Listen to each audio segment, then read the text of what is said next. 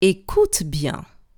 Je vais te dire un petit texte et tu devras compter combien de fois je dis le mot fleur dans cette histoire. Tu es prêt? Ça commence. Ma maman adore les fleurs. Elle les aime vraiment. Elle a mis des fleurs dans le jardin. Elle a mis des fleurs dans le salon et aussi dans la cuisine. Et sur sa robe préférée, il y a également plein de fleurs.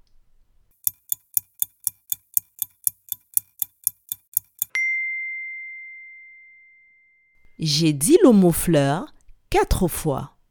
Bravo